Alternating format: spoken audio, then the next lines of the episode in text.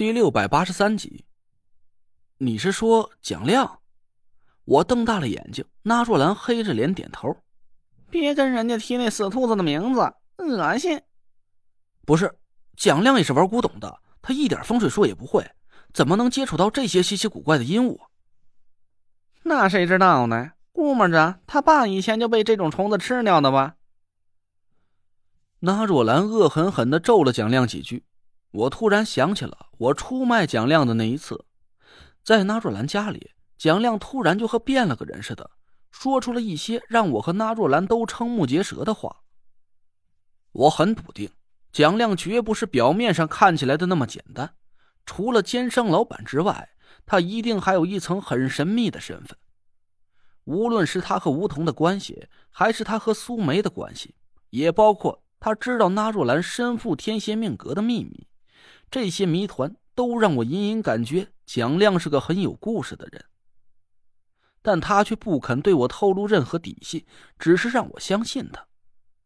我和蒋亮相处了也有一年多时间了，我们一起经历过好几次生死关头，可以说我们俩的命都是彼此互相救下来的。我当然愿意相信他，只是这次的情况大大出乎了我的意料。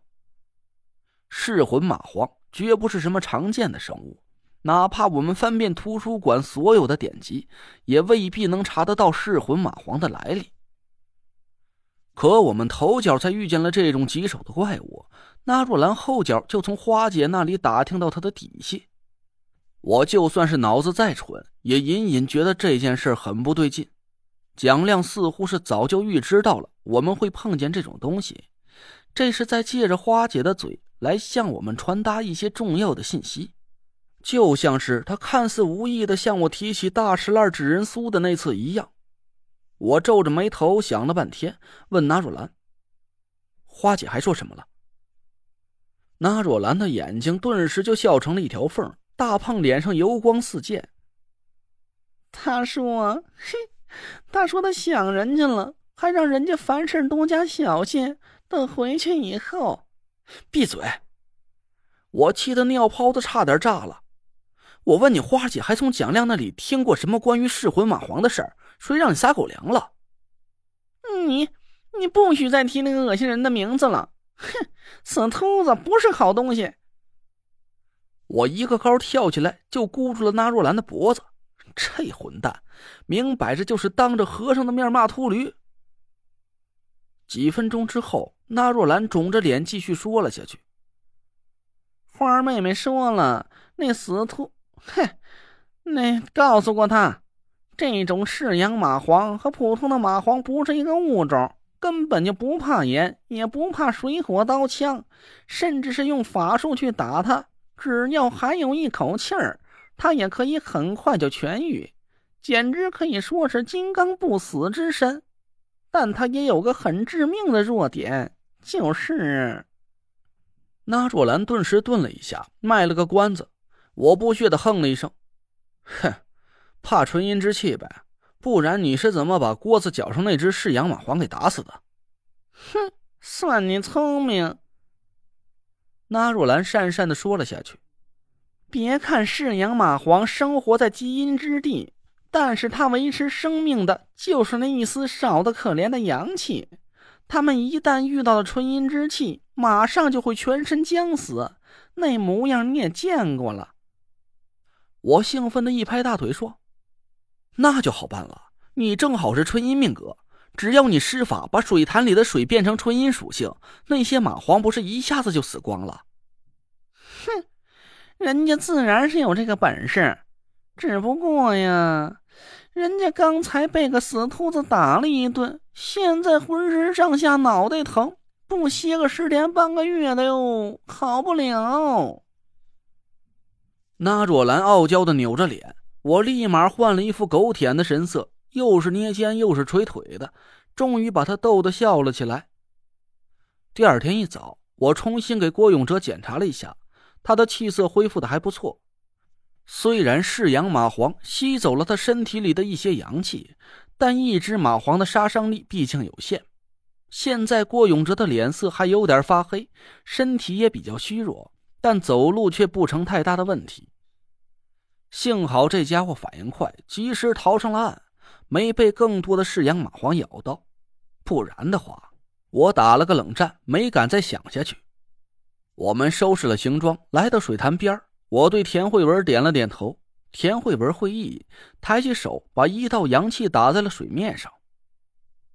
水面上瞬间就泛起了汹涌的浪花，一道道火红的颜色顿时就把水潭给染红了。我狠狠的打了个冷战，赶紧往后退了两步。那也快，看你的了！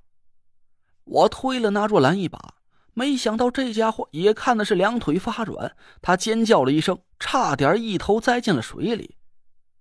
那若兰轮着胳膊晃悠了半天，才勉强稳住了身形。他回头狠狠的瞪了我一眼，我赶紧朝他连连作揖道歉。那若兰缓了缓神凝神运气。凭空画出了一道三阴符，慢慢的打进了水里。接下来的一幕，我真的不想去描述了。几乎是一瞬间，火红色的水潭以肉眼可见的速度褪去了颜色，猛然变成了灰黑一片。一条条僵硬的虫子此起彼伏，争先恐后的浮了上来，挤在水面上飘满了一水潭。我们五个人无一例外。全都跑开十几步，蹲在树下吐了个昏天黑地。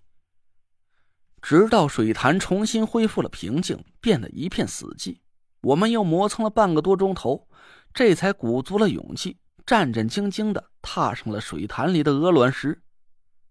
还是和上次一样，郭永哲单独一队开路，我和田慧文踩着和他不同颜色的鹅卵石跟上，那若兰和唐果儿紧随其后。我不知道大家有没有过这种体验，就是你越是不想去看什么，那个场景却偏偏像长了腿一样的跳在你眼前，闯进你的视线里。水面上密密麻麻的海参啊，不，死蚂蟥，就像是存心跟我作对似的。无论我的眼光落到哪里，都会看见一片渗人的灰黑色，还有一张张圆溜溜张着的嘴。我强忍着恶心。眼睛紧盯着郭永哲脚下鹅卵石的颜色，一步也不敢走错。这要是一不小心掉到水里，和那些死蚂蟥来个亲密接触，啊，不行，讲不下去了。各位听众，我去吐上个几分钟。等我们五个人终于探到了水潭对面的地面，我连雨衣都没来得及穿，逃命一样的钻过了瀑布。终于看不见水潭里的情景了。我们坐在地上喘了半天粗气，脸色一个比一个惨。我缓了口气，抬起头朝四下打量了一下，眼神顿时变得绝望了起来。